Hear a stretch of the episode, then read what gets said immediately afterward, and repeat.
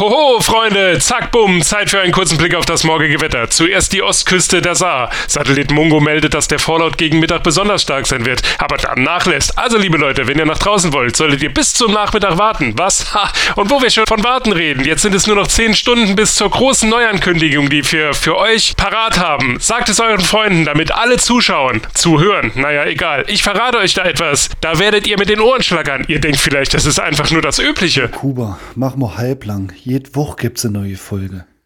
Jo, sorry.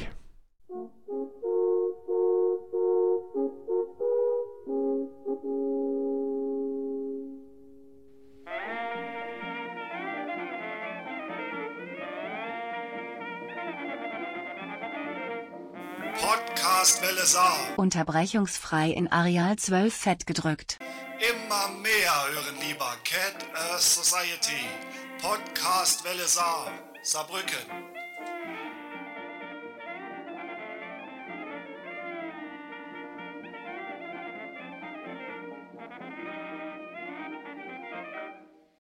Ein herzliches Willkommen schon wieder zur Cat of Society. Die 68. Ausgabe. Der bereits 45. Bücherclub, wie immer, an meiner Seite. Nummer 5 lebt, denn in dieser Geschwindigkeit hat er das Buch gelesen. Hallo Knottler. Hallo Kuba. Und wir haben keine Kosten und Mühen gescheut und haben uns einen Gast eingeladen. Ganz von weit kommt er her. Hallo Malik. Guten Abend. Oh, das klingt sehr seriös. Ja. Ihr, ihr ahnt es schon, was jetzt kommt. Wir haben auch in dieser Woche wieder ein Buch gelesen. Es war, jetzt muss ich überlegen, wie der richtige Titel ist, denn auf dem Bücherumschlag ähm, steht das Falsche. Träumen Androiden von elektrischen Schafen. So heißt es im Original. Also das, die Originalübersetzung ist so. Das Buch ist von Philip K. Dick. Jetzt wäre eigentlich der Moment, wo man lachen könnte. Ja. Ja, ja, nee. Das lassen wir aber an dieser Stelle. Äh, vielleicht eine kurze Vorstellung. Philipp, ähm, wir nennen ihn einfach Philipp, so wie das unter Freunden üblich ist. Philipp. Phil. Stimmt, Phil, ja. Was will er machen? Kommen und nicht hauen? Das ist, glaube ich, schon länger. Ähm, ja. Ja, Philipp wurde, also Phil, seine Freunde nennen ihn Phil, wir sind ja Freunde, haben wir ja gerade festgestellt, wurde 1928 in Chicago geboren und er nahm so ziemlich alle Aufputschmittel und Drogen, die es gab. Er hatte Visionen und göttliche Erscheinungen, schrieb bis zu 60 Seiten am Tag und fühlte sich von FBI und KGB verfolgt. 82 starb er wenige Wochen vor der Filmpremiere von Blade Runner. Ja, ich habe, ich weiß nicht, ob man das getan hat, äh, weil er bereits tot ist, aber äh, das ist auch eine ziemlich interessante Beschreibung von einem Autor. Das habe ich so auch noch nie in einem Bücherrücken gelesen. Willst du denn, lieber Knottler, eine kurze Abhandlung des Buches abgeben? Aber gern. Ja, ich freue mich jede Woche aufs Neue. Wir sind gespannt. Ja. Es geht um den, äh, um den Kopfgeldjäger Rick Deckard, der zusammen mit seiner Frau, Freundin Iron in einer postapokalyptischen Welt lebt. Es gab einen, sag jetzt einfach mal, ominösen oder im Buch ungeklärten Krieg mit Atomwaffen natürlich. Die Welt hat sich fast selbst zerstört. Es fällt überall radioaktiver Fallout nieder. Ähm, Staub kann einen umbringen draußen. Ähm, die Menschheit hat sich zum Mars aufgemacht, aber natürlich darf nicht jeder zum Mars, denn auch die Menschheit ist eingeteilt in bestimmte Gruppen. Einmal in die Menschen, die sich noch nicht aufgemacht haben und nicht, noch nicht mochten, und in die äh, sogenannten Spezialen. Das sind äh, Menschen, die äh, einen Intelligenztest nicht bestehen, also ja, von niedriger Intelligenz sind und die sind halt eben so der Bodensatz dort. Auf dem Mars werden fleißig Androiden eingesetzt, um den Menschen auf dem Mars das Leben zu verschönern und zu erleichtern. Aber natürlich äh, setzen sich auch ein paar von diesen Menschenrobotern zur Erde ab und um die zu stellen, gibt es Kopfgeldjäger wie Rick Deckard, der eine Gruppe von ganz neuen Androiden verfolgt, die man nur sehr schwer von äh, dem gewöhnlichen Menschen unterscheiden kann. Und so wird es einfach eine rasante äh, Fantasy Geschichte in dem schon erwähnten apokalyptischen Umfeld und es geht einfach hin und her in der Handlung und es geht immer vorwärts. Vorwärts immer, rückwärts nimmer.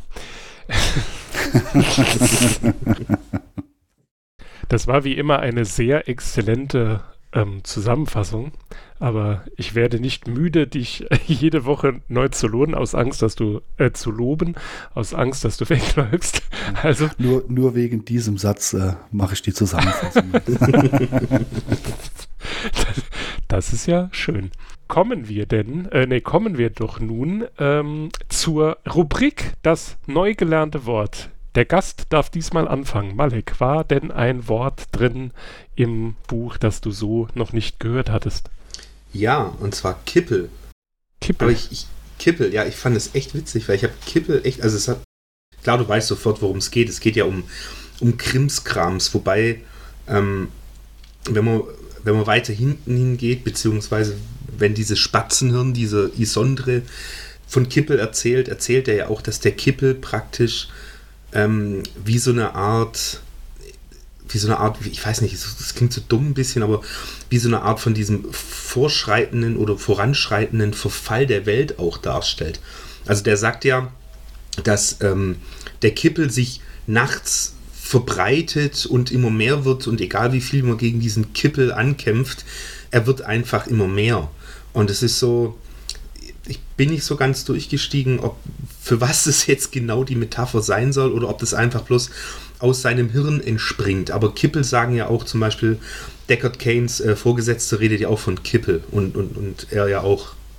Mhm. Ähm, das Deckard, ist auf jeden ja. Fall kein echtes Wort. Also das ist mir auch aufgefallen. Ich habe, also was heißt kein echtes Wort? Also man findet keine Referenz außer ein Waliser deutsches äh, ein Waliser deutsches, ein Waliser deutscher Ortsdialekt irgendwo okay. aus der Schweiz oder so, aus dem Kanton Wallis. also vielleicht war der Übersetzer auch einfach äh, Schweizer oder so. Aber war schon äh, ziemlich interessant, ja. Also äh, nicht nur das Spatzenhirn hat es benutzt, sondern ich glaube alle. Also auch äh, mhm. hier der Hauptdarsteller. Äh, ja, jetzt habe ich seinen Namen vergessen. Kippe. Ja. Rick Deckard. Ja. Genau. Glotter, hattest du denn ein neues Wort? Ähm, genau das gleiche Wort. also kein neu gelerntes, sondern äh, quasi ein neu geschaffenes Wort vom Autoren. Und äh, ja, äh, eigentlich ist äh, Maleks Erklärung da kaum was hinzuzufügen. Was ich halt sehr interessant da fand, ist, dass eigentlich mit oder als Erklärung für den Kippel dient auch der ja, berühmte zweite Hauptsatz der Thermodynamik.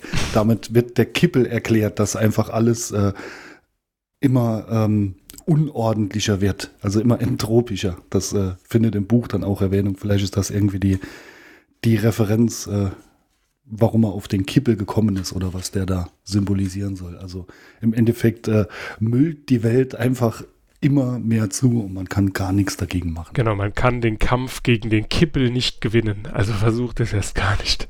Ja, ich, ich glaube deswegen, ich glaube, das steht irgendwie auch ein bisschen für den Verfall. Also der, der Rick Deckard erzählt ja gar nicht so viel von, ich sage jetzt mal, von seiner Wohnung oder man kriegt nicht so viel mit, sagen wir mal so, von seiner Wohnung und von seinem Gebäude, wohingegen dieses Spatzenhirn, dieser Isondre, der erzählt ja relativ viel, wie es bei ihm aussieht wie irgendwelche kaputten Dinge um ihn rum sind und sowas. Und ähm, ich glaube, dem fällt praktisch dieser Kippel einfach mehr auf.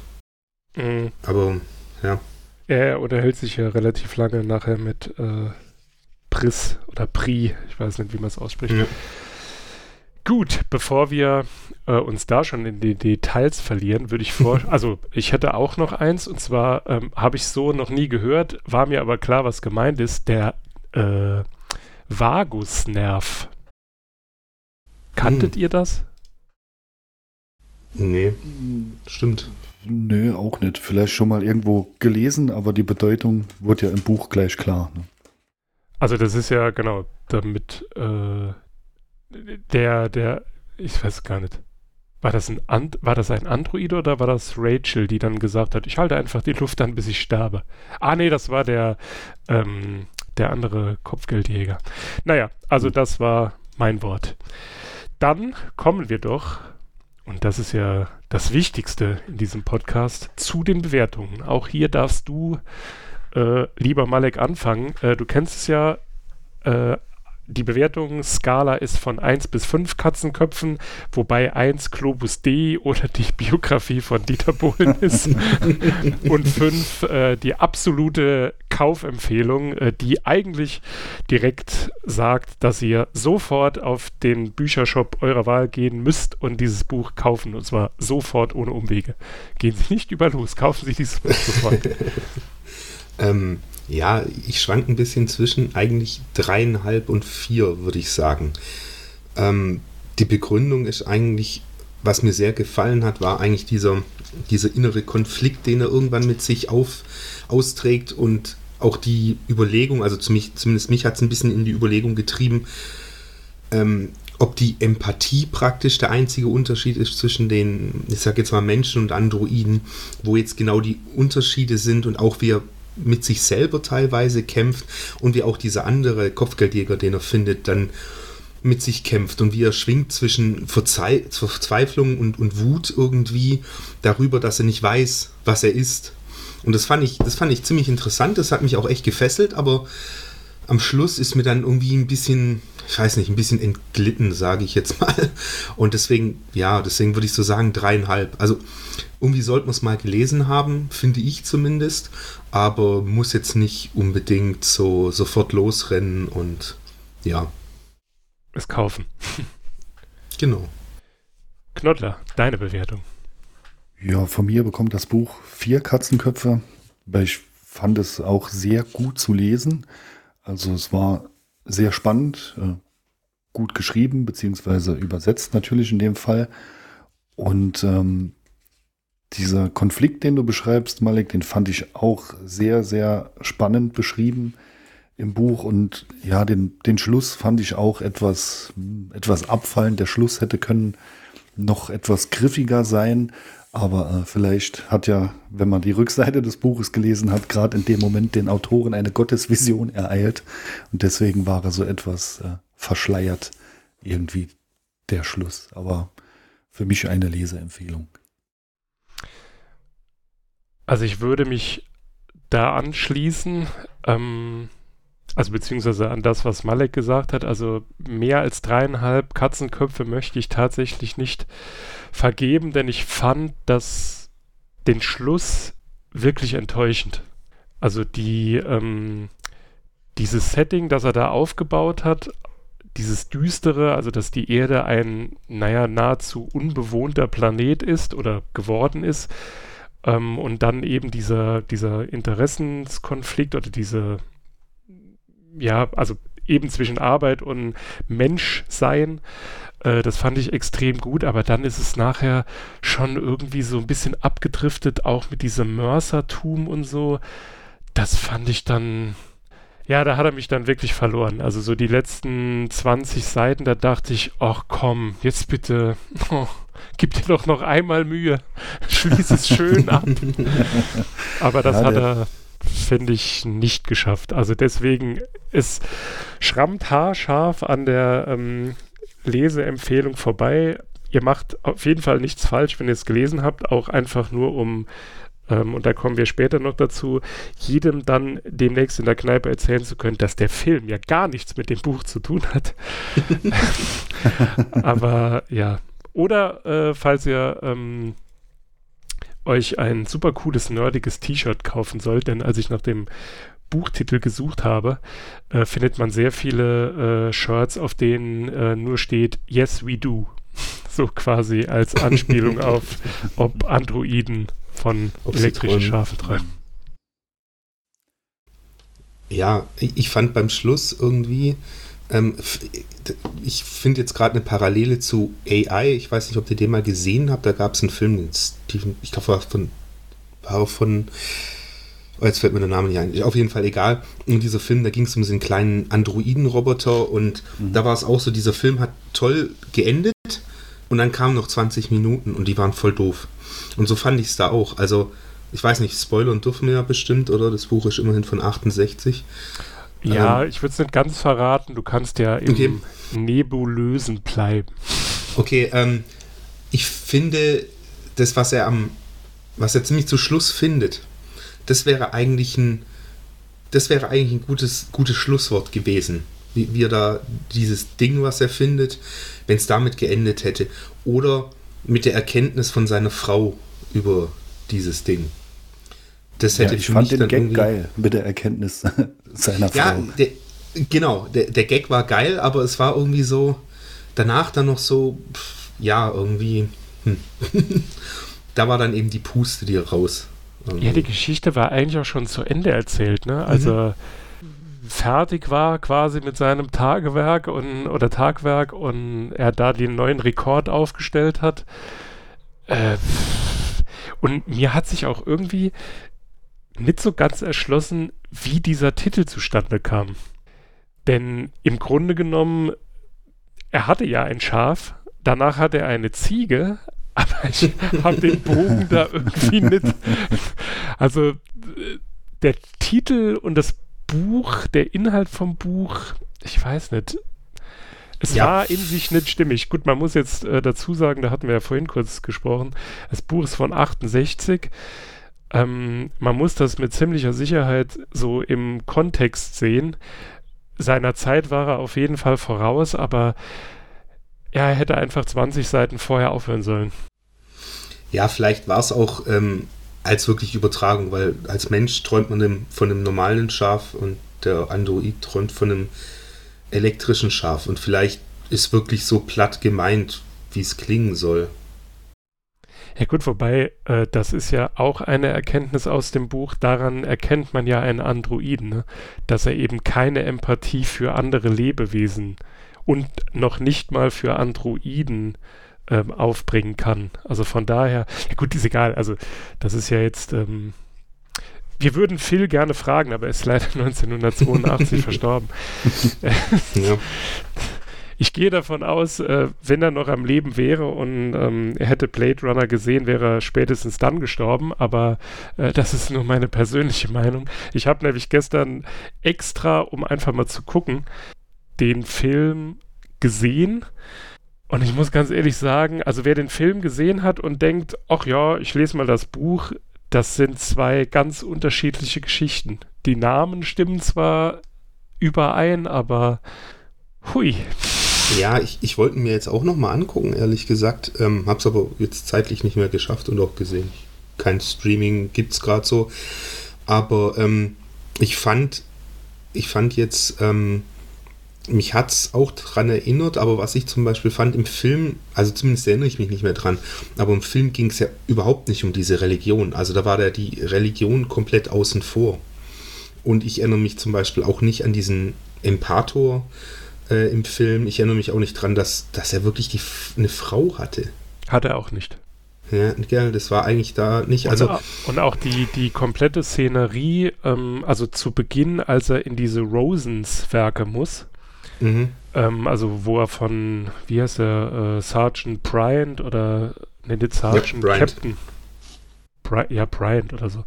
Ähm, da wird er ja quasi dahin geschickt, weil dieser andere Kopfgeldjäger fast gestorben wäre an diesem, äh, ich habe seinen Namen vergessen, Packloff oder so irgendwie.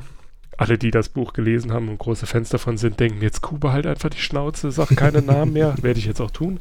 Auf jeden Fall ähm, wird er ja dahin geschickt und dies, die Szene ist im Film auch ganz anders. Also da ist das nicht die Familie Rosens, sondern es ist dann irgendwie eine Tyrell Corporation und äh, da ist direkt schon klar, dass Rachel sozusagen kein Mensch ist, sondern eine Androidin.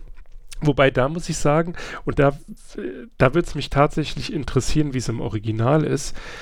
Ähm, jetzt haben wir natürlich vergessen, den, ähm, den Übersetzer zu ehren. Das ist in diesem Fall Manfred Ali, schätze ich mal, wird es ausgesprochen. Ähm, im Film ist von Replikanten die Rede, also auch im Intro.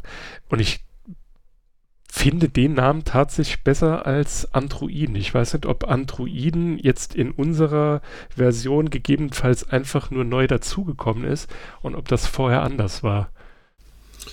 Stimmt, im Film sagen sie, also am Film erinnere ich mich auch, dass sie Replikanten sagen. Ja. Und ich finde, Aber der Name passt auch besser, denn ähm, mhm es ist ja so, es sind ja keine, also unter einem Androiden, klar, das ist halt irgendwie ein menschlicher Roboter, aber immer noch irgendwie als Roboter erkennbar, oder ist da meine Begriffsdefinition Mhm. falsch?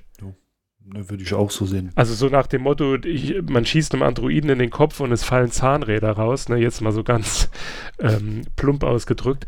Und das ist halt bei diesen Replikanten, und so werden sie ja in dem Buch beschrieben, dass er halt einfach organisches, aber trotzdem irgendwie mech nicht mechanisch, sondern halt computergesteuert sind. Das, da ist das schon der bessere Begriff. Und was ich auch ganz komisch finde, ist, ähm, mittlerweile ist man vom Verlag dazu übergegangen, das Buch Blade Runner zu nennen. Mhm. Ja. Aber das Wort wird halt nie benutzt und im Film wird äh, Rick direkt als Blade Runner vorgestellt. Das finde ich jetzt auch ein bisschen blöd.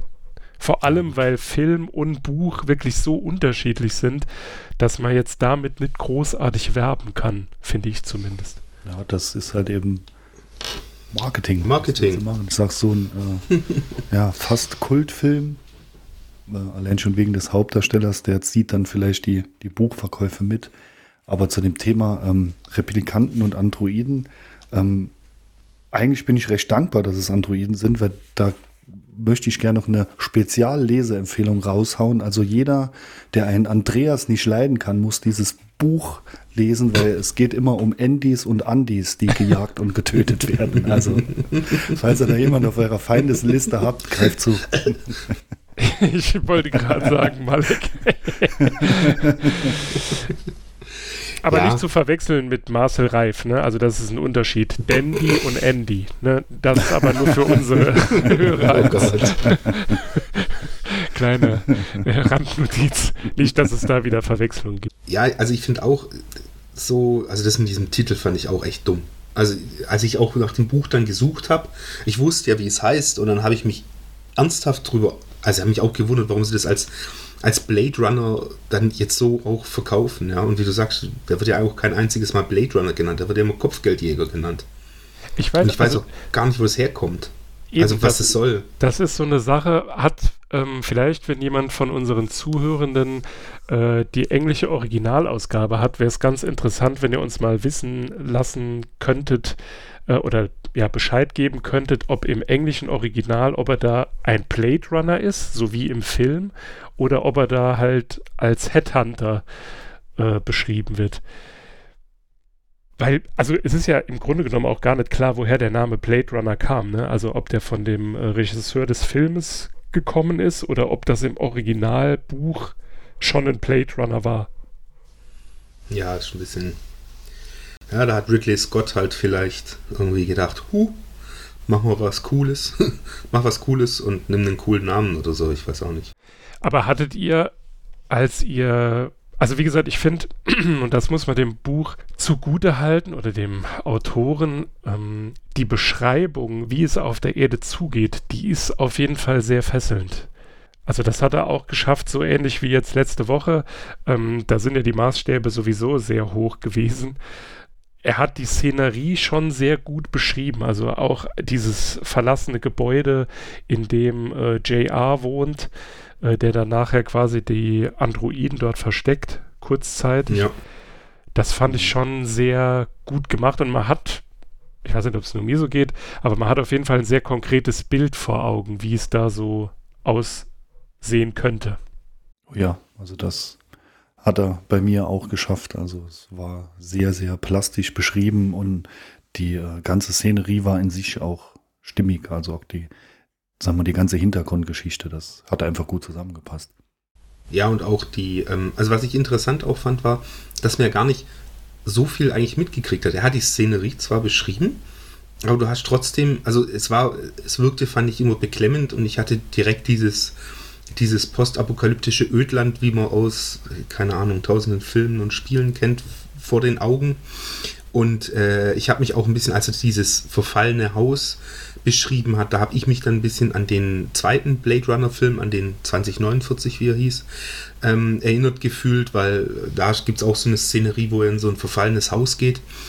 ähm, oder in so eine verfallene Villa eigentlich. Daran musste ich denken und ich hatte auch gleich so diesen, diesen, dieses, diesen Staub vor Augen. Also das konnte ich mir dann richtig vorstellen mit dem Staub und mit der verdunkelten Sonne und sowas.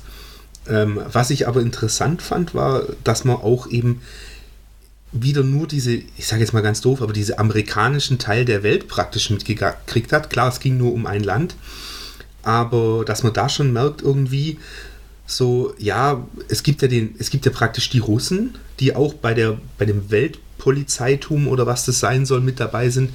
Da wird ja der eine theoretisch hergeschickt und darüber hörst du ja gar nichts. Also es sind einfach bloß, ja, die Russen, die da auch ihr eigenes Süppchen da drüben machen.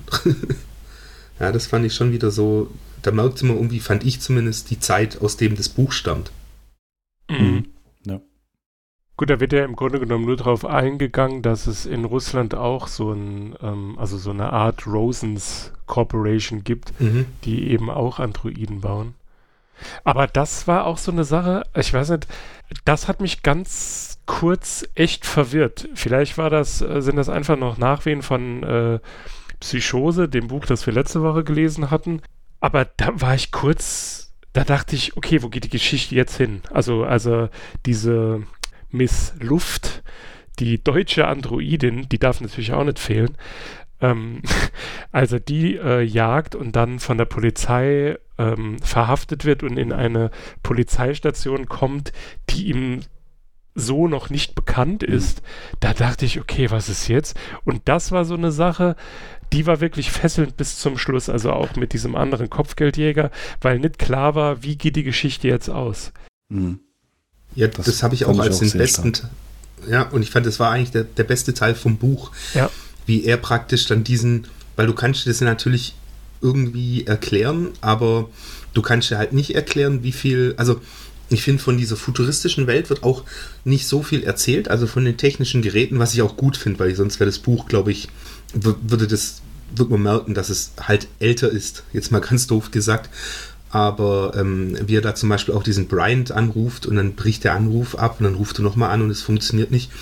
Und du weißt jetzt nicht, bildet sich jemand da was ein, verarscht ihn jemand, wie läuft das Ganze? Das fand ich, genau, das fand ich äh, sehr, sehr fesselnd. Das war wirklich auch für mich eigentlich mit der beste Teil des Buches. Ja, also man muss äh, wirklich sagen, als ich ähm, mit dem Lesen begonnen habe, war es so, dass ich dachte, oh je, das zieht sich. Dann hat die Geschichte extrem an Fahrt aufgenommen und so die Beschreibung, wie gesagt, von der Szenerie und von den einzelnen Charakteren, also auch so die dass er diesen äh, John äh, Isidore, wie er den dargestellt hat, das war schon, also der Geschichte schon sehr zuträglich. Wie gesagt, nachher das Buch, also das Ende des Buches, ja, wie gesagt, ich habe es ja, also wir haben es ja schon mehrfach ähm, erwähnt. Es ist irgendwie so dem, dem mittleren Teil nicht würdig. Also mhm. wenn er so weitergemacht hätte wie in der Mitte des Buches, wäre das Buch auf jeden Fall noch deutlich besser und dann könnte man eigentlich nicht anders als eine ja, Fünf-Sterne-Bewertung ähm, vergeben. Aber so, ja, wie gesagt, ist ein bisschen. Ich finde es tatsächlich etwas traurig. Also ich habe mir mehr erwartet. Okay. Also ähm, ich hatte keine Startschwierigkeiten. Also mich hat er schon, ich glaube, auf der ersten und der zweiten Seite mit der Erwähnung der Penfield Stimmungsorgel. Ja, das fand ich einfach schon fantastisch. Zack, da war ich in dem Buch drin. Und ähm, ja, also ich äh, fand das Ende jetzt etwas schwach, aber nicht unbedingt sehr schlimm. Ich sag mal, den Ansatz des Endes, sagen wir, dieser religiöse Ansatz irgendwo, den fand ich spannend, nur die Auflösung war dann halt etwas, naja, ja, ein bisschen schwach, halt aber ich äh, würde deswegen das, äh, das Buch jetzt nicht, nicht lesen. Nee, das auf keinen Fall, aber äh, bevor ihr nachher enttäuscht seid, weil wir das so gut, ich meine, wir sind ja eine kulturelle Instanz, ne? Also das heißt, wir müssen unsere Zuhörenden ja warnen. Nachher heißt, ihr habt das Buch empfohl, ähm, äh, empfohlen und was ist das denn für ein Scheißende? Das ist ja Lost in Buchform oder so ähnlich. Ihr schuldet mir elf Mark. genau. Nee, also das hört sich jetzt vielleicht äh, zu krass an. Also der mittlere Teil, der kann da schon drüber hinweg, also nee, der, der lässt das Ende vergessen, aber nur, ihr braucht dann halt eben Leute, mit denen ihr das Buch besprechen könnt. Äh, dann geht's. also ich fühle mich jetzt schon wieder genötigt, eine 4 an meine Bewertung anzupassen. Aber nein, diesmal bleibe ich hart. Ähm, aber ja, das mit diesem äh, Empator und mit diesem anderen Gerät, äh, das die Stimmung da einstellt, was war das? Äh, stell ihn auf 888, deinem Ehemann zutiefst verbunden oder so. da Ja, ja. dachte ich halt auch, okay. Nee, 888 war das seichte Ende. Ah, Ah, das war okay, nämlich am ja. Schluss, ja. Aber wo, wo ihr jetzt schon den, den Empato und die Stimmungsorgel ansprecht, das fand ich mitunter wirklich witzig, weil ich, also ich fand, was ich, witzig ist das falsche Wort, Entschuldigung, das fand ich irgendwie so, ähm, ich habe das Buch gelesen und da war dann, also er redet von seinem elektrischen Schaf, er redet von diesen Androiden, die nur mit speziellen Tests auf irgendwelche Empathie und Gefühlsregungen von Menschen unter, zu, zu unterscheiden sind. Und dann diese Stimmungsorgel und dieser Empator haben für mich irgendwie so dieses Bild wieder gespiegelt von eben gewissermaßen einer überholten Art von ähm, einer überholten Art von Zukunftsvision. Also wenn ich jetzt denke, wenn wir jetzt so an, wenn wir in die Jetztzeit gucken, ne? wenn ich jetzt einen Empator hätte oder ein Gerät, was praktisch meine Stimmung verändern sollte, dann denke ich da sofort an so ein Teil, was ich praktisch mir entweder wie so ein Bluetooth-Headset mir in die Ohren stecke oder, oder äh, keine Ahnung, wie ein Stirnband umbinde, was an meiner Schläfe hängt, mit zwei leuchtend blauen LED, weil LEDs cooler sind, aber nicht an ein Gerät, was mich an die Zeugen Jehovas, äh, nee, an die anderen, an die, an diese andere verrückte Kirche, äh, an die Scientologen erinnert. An äh, alle verrückten Kirchen. Nee, aber Alle bei den. Scientologen gibt es doch dieses Gerät, womit die deine Körperspannung eigentlich nichts anderes messen, wo du diese zwei Hanteln angreifst. Und dieser Empator hat ja genau das wiedergespiegelt, diese, dieses Ding, was die da haben. Und da habe ich dann gedacht, puh, deine Zukunftsvision war jetzt noch nicht so zukünftig, ne? Irgendwie. Also das fand ich dann total witzig. Das hat mich dann irgendwie so, Ich- das fand ich dann ein bisschen sozusagen zukunftstechnisch unpassend. Ja, das war wahrscheinlich auch der äh, Entstehungszeit des Buches geschuldet. Ich fand aber Ja, ja, gerade diese beiden Geräte mega interessant, weil sie für mich eigentlich auch den Schluss zulassen, dass äh, Rick und Iron und viele andere Menschen eigentlich auch Androide oder Replikanten sein könnten, äh, die sich halt eben nur mit der, der Stimmungsorgel bedienen, um ihre Stimmungen anzupassen und äh, sich mit dem großen Empator da untereinander verbinden. Leider ähm, hat im Buch, ich denke, ist kein großer Spoiler, äh, kein ähm, Androide den äh, Empator benutzt. Das hätte mich mal interessiert. Es wird zwar erwähnt, äh, dass sie das irgendwie ablehnen und nicht verstehen, weil sie keine Empathie äh, haben können, aber es hätte mich interessiert, was dann passiert wäre. Aber, aber hat nicht der, ähm, oh verdammt, wie heißt der, der Anführer, sage ich jetzt mal, der Roy. Roy, Roti, Roy, ja. Betty. Hat, Roy Betty.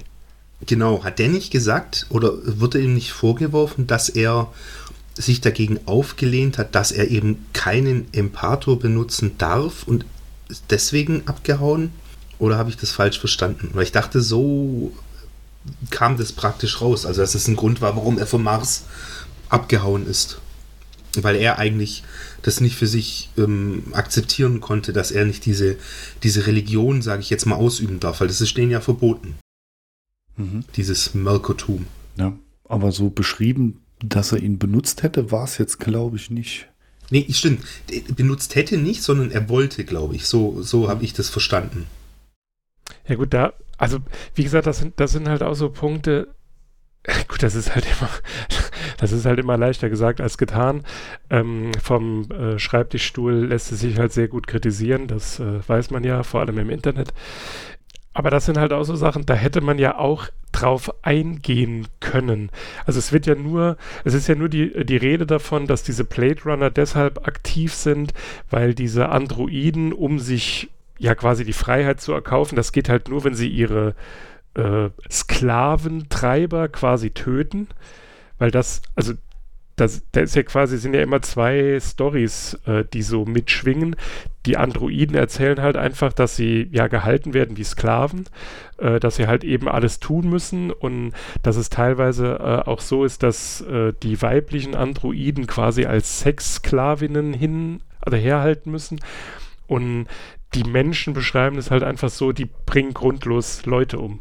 Das ist ja so der große, ja, ähm, Zwiespalt, den die Gesellschaft hat. Ne? Also sie hat sich diese Androiden geschaffen, um sie bei der Bevölkerung von anderen Planeten, also häufig wird ja der Mars genannt, äh, dass dort geholfen wird, weil wahrscheinlich die Umwelteinflüsse halt scheiße sind. Also da ist ja, äh, ich glaube, Rachel ähm, erzählt das ja auch, oder nee, beziehungsweise Priest Stratton, wie heißt es, Stetton, ähm, erzählt das ja diesem Isidor, dass er auf dem Mars ja, dann will niemand hin, weil das ist halt einfach scheiße dort.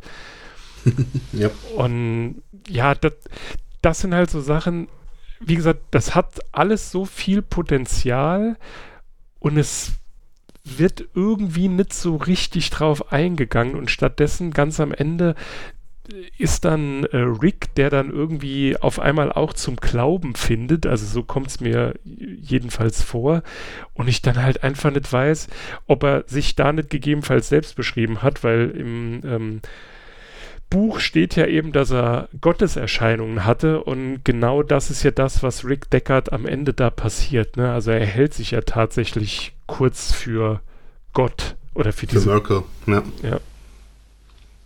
Ja, was, was ich aber ganz gut fand, war, ähm, am Anfang hat man noch so, also ich fand, ich hatte das Gefühl, dass mich die, die Androiden gewissermaßen auch ähm, ein bisschen um den Finger wickeln. Also das fand ich eigentlich recht gut gemacht, so kam mir das zumindest am Schluss vor. Weil am Anfang hatte ich auch ähm, Mitleid natürlich, weil ja, es sind trotzdem, es sind ja irgendwo biologische Wesen. Und äh, dann aber am Schluss, wie er dann darauf eingeht, dass die auch ähm, immer bösartiger werden. Und am Anfang diese, diese äh, Priest, die ähm, benutzt ja diesen JR eigentlich. Und er ist ja irgendwo froh drum und kapiert es ja eigentlich auch, weil er die Gesellschaft mag und äh, es ja natürlich irgendwie eine hübsch anzusehende Frau ist. Und dann wird aber immer mehr klar, wie radikal und bösartig sie umgehen, mit ihm auch. Und diese äh, Rachel wird ja dann auch hochgradig manipulativ und, und verändert ja auch immer. Und man merkt richtig, wie sie, wie sie diesen, diesen Rick manipuliert und zwar aufs Härteste manipuliert. Und ähm, auch ganz am Schluss, wo sie dann mit dieser Spinne ankommen, wo ich gedacht habe, das war so irgendwie so, so richtig, um nochmal zu zeigen, nicht nur wie empathielos, sondern auch wie, wie bösartig die eigentlich sein sollen. Und da habe ich mir die Frage gestellt, ob das einfach nur ist, damit man wirklich dem Rick ähm, die Sympathie zu ihm hegt oder ob das einfach zeigen soll, dass eben diese fehlende Empathie diesen Hauptunterschied macht zwischen sozusagen Menschen und den Androiden oder den Replikanten in dem Fall.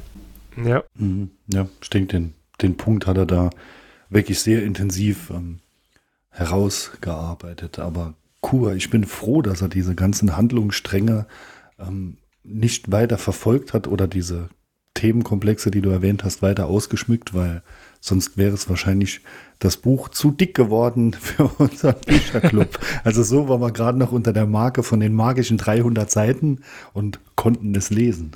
Aber ja. du hast da voll ganz recht. Äh, da, da, da können schon noch ein, ein gutes Stück äh, weiter entwickeln, die Punkte, die er da schon angerissen hat.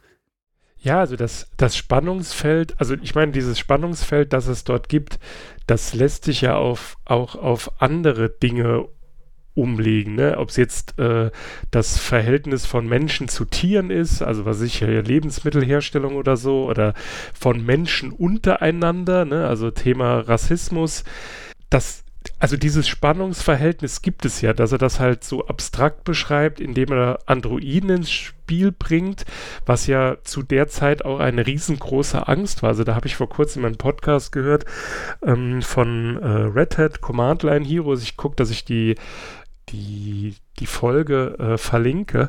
Dort geht es eben auch darum, dass so in den 60ern, als das so angefangen hat, dass man davon träumte, sich so Haushaltsroboter zu bauen, welche Ängste da entstehen und wie beispielsweise das Verhältnis in anderen Teilen der Welt, also in Asien im Speziellen, dass das dort ganz anders ist, weil im ich sag mal, Westen in Anführungszeichen, zeichnet man eben immer das Bild von diesem Computermonster, das äh, irgendwann die Weltherrschaft an sich reißen will.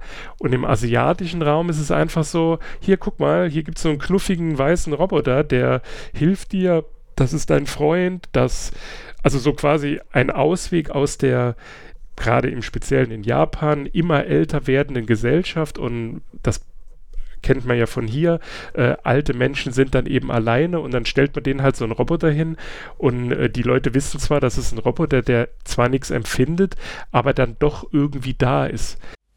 Deswegen das geht ja nur ganz kurz, um da, um da mal reinzugrätschen. In Japan ist es sogar so krass, dass die älteren Leute, also Umfragen nach, äh, sich lieber von Maschinen pflegen lassen würden als von, von Menschen. Also das fand ich total verrückt, die dann sagen, ja, wenn eine Maschine sie pflegt in, bis zu einem gewissen Grad, würden sie das als äh, besser empfinden, als wenn ein Mensch sie pflegt. Und es ist ja im Westen, sage ich mal, komplett anders, das, diese Wahrnehmung, so wie du sagst. Ja, wobei das liegt halt auch daran, äh, man kann sich, also da ist ja die Empathielosigkeit in Anführungszeichen von äh, Robotern oder von Maschinen in Anführungszeichen Computern, äh, die hat ja da auch was Positives, denn das bedeutet ja, äh, die gerät nie in Stress, sondern die weiß eben, was sie tun muss, lässt sich halt nicht von äußeren Einflüssen beeinflussen im besten Fall und pflegt dich quasi immer in der gleichen Qualität. ja. Wohingegen ein Mensch, also eine Pflegerin, ein Pfleger, der steht halt morgens auf, hat irgendwie Knatsch, steht im Stau, ist halt einfach angepisst, verdienst 1, 2 netto. Der hat dann halt irgendwann keinen Nerv, ne? Und dann leidet darunter ja auch die Pflege, wenn der dann noch 15, ja. 20 andere zu pflegen hat. Wie gesagt, das, wenn man bedenkt, wann das Buch geschrieben worden ist, ist das halt einfach, ja, krass. Also wie, äh, wie, wie mit welchem Weitblick er das geschrieben hat. Ähm, nur wie gesagt, er kommt halt zu keinem Schluss und durch diesen Seiten, äh, Seitenstrang, wo äh, Rick dann ja ein bisschen weiter auswärts fährt und dann da noch diese, was findet er da noch? Eine Kröte da verliert irgendwie so die, dieser ganze Handlungsstrang, den er vorher aufgebaut hat, der verliert so ein bisschen, finde ich. Das, wie gesagt, das ist halt mein größter Kritikpunkt und das finde ich auch sehr schade, weil ähm, gerade an diesem gesellschaftlichen Spannungsfeld hätte man möglicherweise noch etwas mehr äh, arbeiten können. Ja, was man aber gut, was ich aber gut fand, war, dass man so eine so eine ähm, Kaskade des, des Intellekts irgendwie hat. So eine Kaskade des Tretens. Weil die äh, Androiden, ja, die treten ja immer nach unten. Und die Androiden sind ja ähm, klüger in dem Moment als die Menschen, gar keine Frage. Und ähm, sie fühlen sich ja auch klüger und ähm, ich glaube, die, ich glaube, die Pris sagt es ganz am Anfang, als, als die anderen, ähm, als die anderen zwei in die Wohnung kommen, äh, sagen die ja auch zu dem, äh, sagt sie ja auch, dass sie den JR nicht so, nicht ganz so doof behandeln sollen, weil äh, immerhin sieht er sie nicht als minderwertig an, sondern sie unterhalten sich ähm, jetzt nicht auf Augenhöhe, das nicht, sondern ihn juckt es ja nicht, dass sie Androiden sind. Er ist einfach froh, dass jemand da ist. Und gegen später dreht sich das ja auch und sie behandeln ihn wie ja eigentlich dann schon wie Dreck. Und der ähm, Rick redet ja mit ihm auch dann schon. Er sagt ja dann auch so, ja, gut, er ist halt ein spezieller, er ist ein Spatzenhirn und ähm, er behandelt ihn jetzt nicht ultra schlecht. Er hat ja bloß eine kurze Konversation mit ihm, aber er behandelt ihn halt auch nicht gleichwertig. Ja, lässt ihn also, dann einfach stehen, ne? Also sagt er, ja, genau. komm, geh aus dem Weg, Digga. Ich muss mal genau. gerade hier ein paar Androiden killen. Ja, ja aber trotzdem ist er aber, äh, als er ihn sieht, äh, direkt stark neidisch auf ihn, ähm, als er diese äh, sieht oder mitbekommt, von ihm erzählt bekommt, wie er diese Spinne zurücksetzt. Äh, mhm. Äh, da wird ja sein, sein Gefühl beschrieben, eigentlich sein großer Neid äh, auf ihn, ähm, weil er auch gerne mal was, was Lebendes, ein, ein Tier entdecken möchte, weil es gibt ja in der Welt, ich weiß gar nicht, ob wir das überhaupt schon erwähnt haben, äh, eigentlich fast kein Leben außerhalb der Menschen mehr. Also äh, fast alle Tierarten sind ausgestorben und Tiere ähm, werden als Haustiere verkauft, quasi als Statussymbole, also als Rick da bei diesem in der Tierhandlung ist. Äh, das Gespräch erinnert einen ja direkt ans Gespräch mit einem Gebrauchtwagen- oder Neuwagenverkäufer.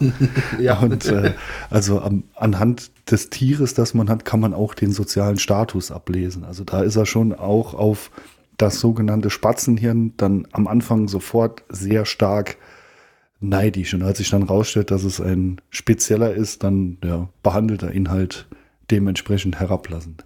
Ja, wobei ja. er aber trotzdem, ähm, also ja, er, er spricht halt quasi so über ihn in seinem Beisein, aber trotzdem empfindet er ja etwas Empathie für ihn, weil er einfach den Schrecken sieht, äh, den dieser äh, JR da erlebt hat, weil äh, Pri oder Pris ihm die, ähm, also der Spinne quasi vier der acht Beine abgeschnitten hat. Und äh, Roy, wobei das erzählt er ihm nicht, äh, sagt dann ja, ähm, der gute alte Ottowitz, ne, Wiesel Flink macht auch ihren Wiesel Flink, er macht es halt mit der Spinne.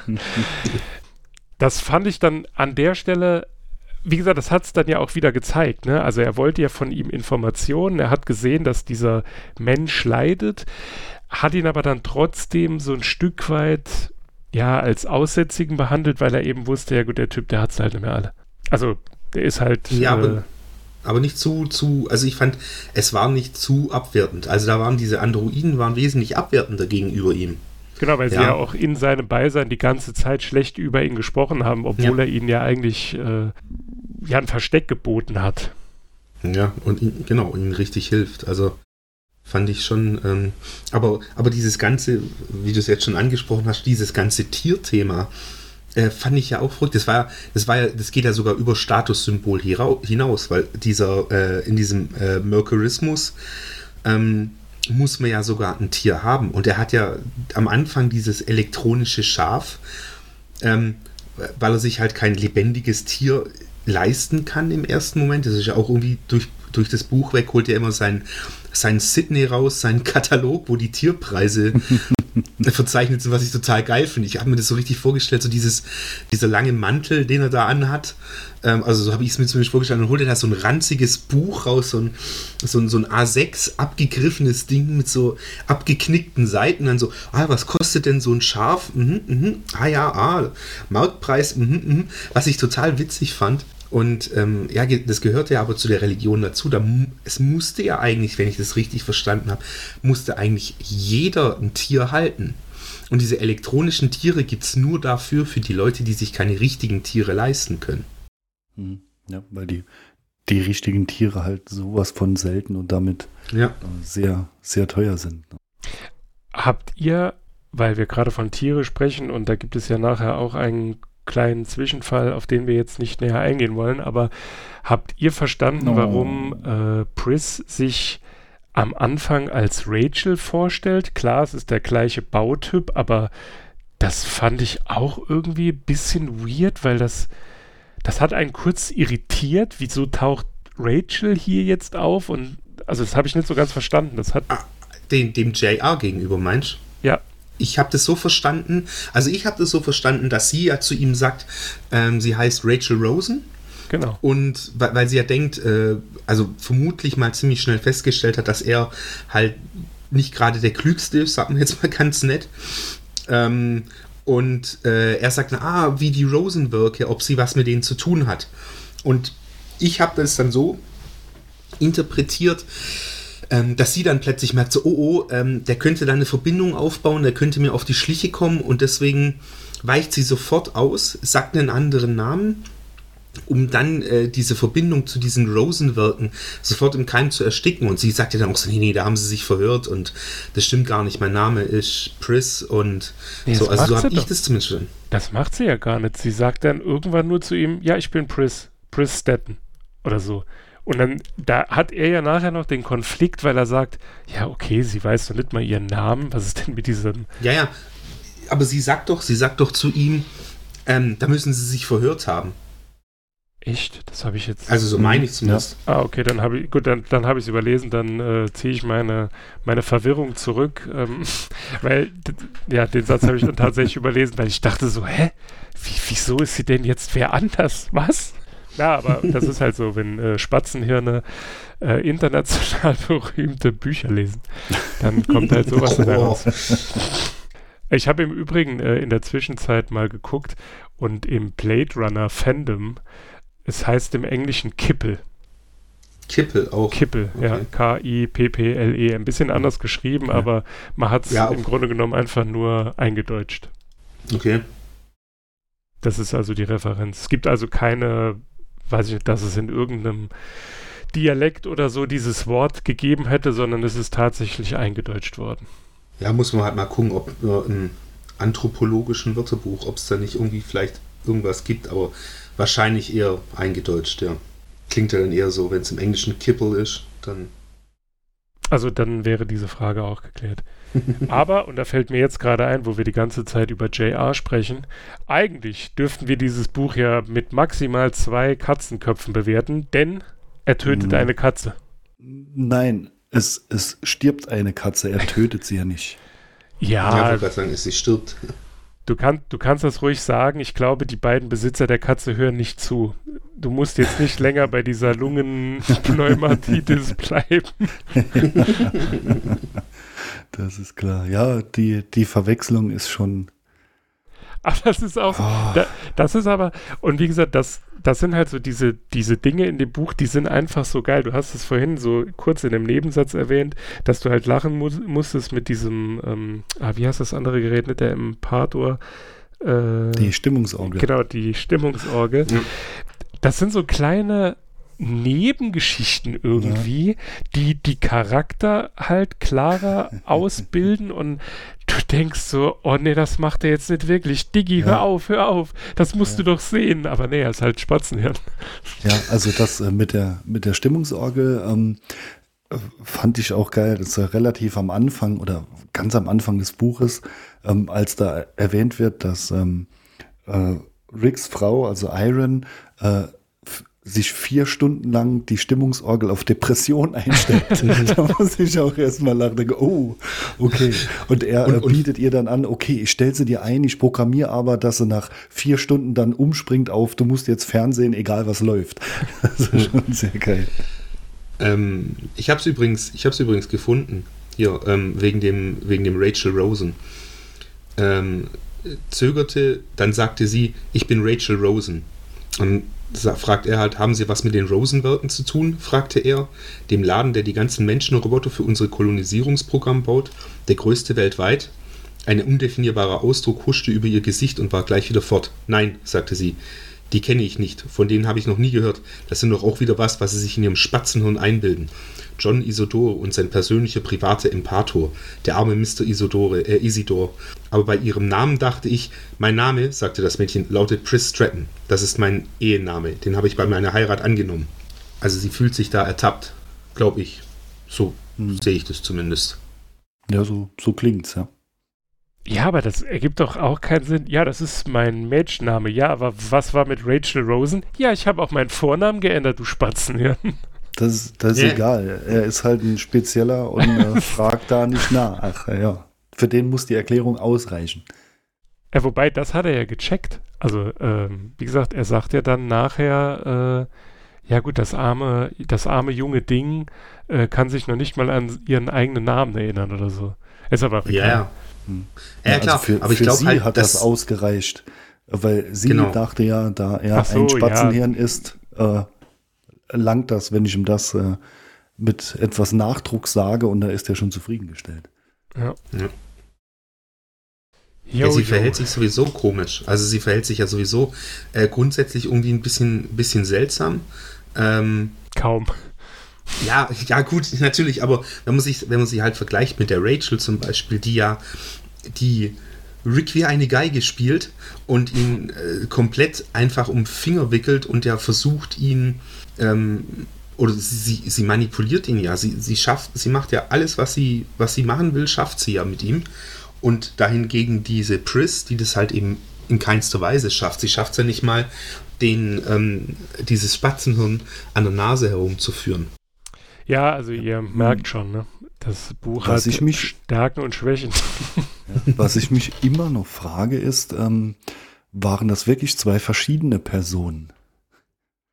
Rachel und Pris oder Ja, zwei das muss verschiedene Androide. Das muss ja so sein. Ja, weil sonst könnte sie Ähm, nicht das tun, was er- sie tut. Genau, weil er, Ja, nachdem die- er die, nachdem Die, er die die, Frage ist genau, wann ist das passiert, diese Tat, die sie da äh, verübt hat? An dem Abend, nachdem er das neue Ding nach Hause gebracht hat. Äh, ich glaube, wird es nachher beschrieben, irgendwie, er war kaum weg. Da ist das passiert.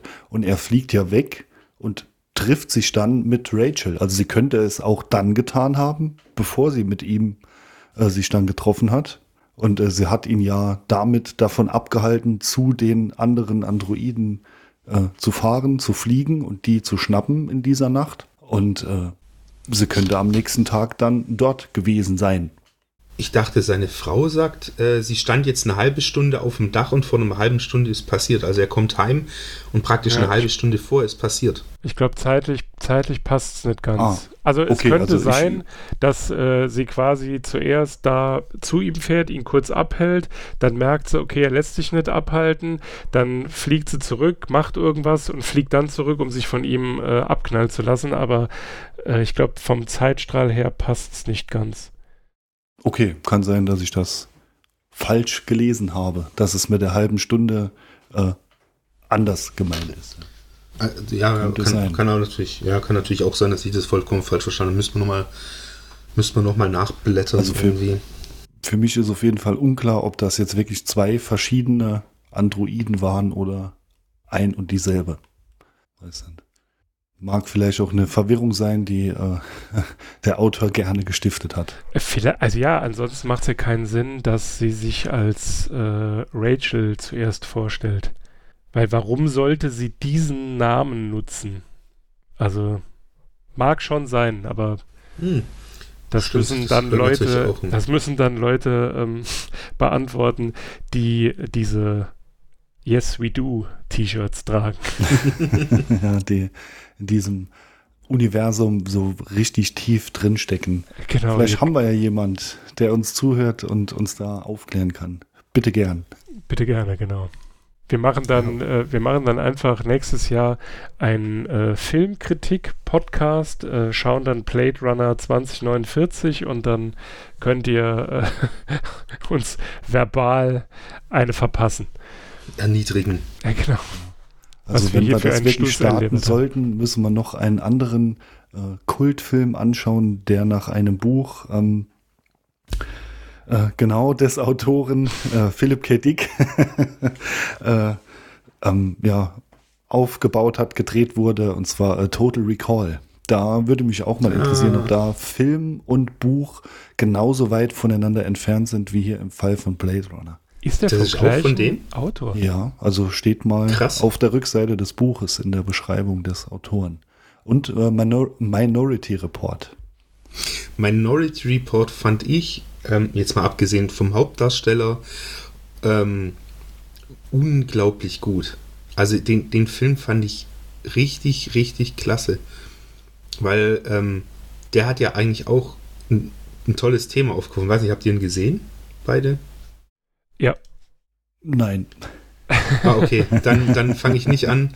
Ähm, aber ich sag dir, äh, auch wenn Tom Cruise mitspielt, ähm, der Film ist, also ich fand ihn wirklich gut. Also von dem, von der philosophischen Frage, die dahinter steht. Sag muss mal so. Ja, also ich denke, es bietet sich grundsätzlich an, noch zumindest zwei weitere Bücher, Bücher von äh, Philip K. Dick zu lesen, um dann zu schauen, äh, ob die Filme der Buchvorlage ähneln oder, wenn es so ist wie bei Blade Runner, dann haben wenigstens äh, äh, die Bücher zu coolen Filmen geführt, auch wenn sie mit den Büchern eigentlich wenig zu tun haben. Trotzdem äh, hat er dann äh, Drehbuchautoren und Regisseure zu Kultfilmen inspiriert. Ja, Stimmt, wobei ich spielt Total Recall nicht auf dem Mars? Ja, ja, Schon, gell? Ja. Wobei ich da sagen muss, ähm, wenn man jetzt den, wenn man das Buch und den Film vergleicht und äh, es, ich eine Empfehlung abgeben sollte, was ihr lesen bzw. schauen sollt, dann würde ich sagen, lest das Buch. Weil der Film Mhm. hat mich tatsächlich, also man muss, ich äh, würde einfach behaupten, dass äh, dieser Film so der, ähm, ja, wie soll ich sagen, die Geburtsstunde dieser ganzen Cyberpunk-Szenerie ist. Das hat er auf jeden Fall geschafft.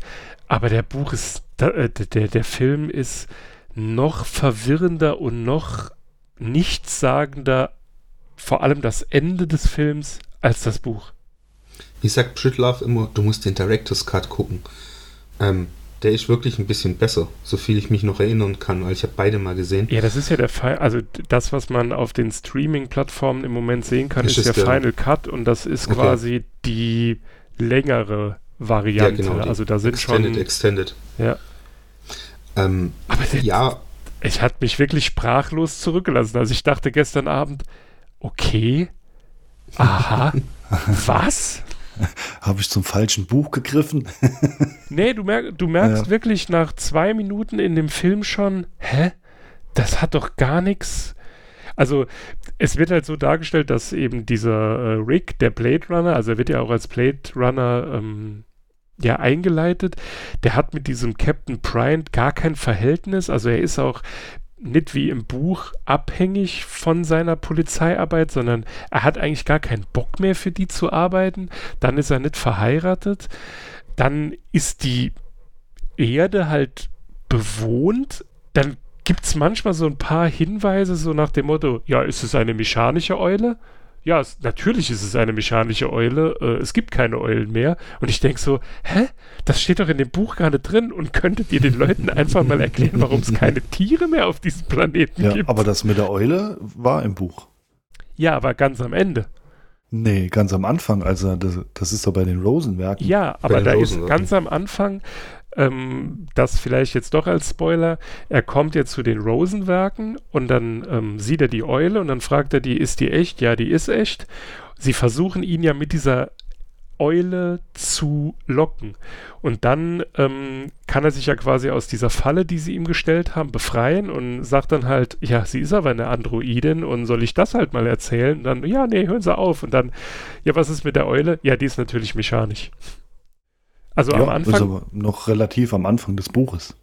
ja, klar. Und, und in dem Film ist es halt so, er kommt zu diesen Rosenwerken, die halt dort Ty äh, Tyrell Corporation äh, heißen.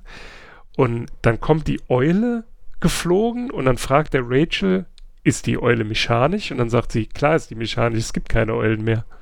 Ja, gut. Hat man da vielleicht ein bisschen abgekürzt. Ein bisschen.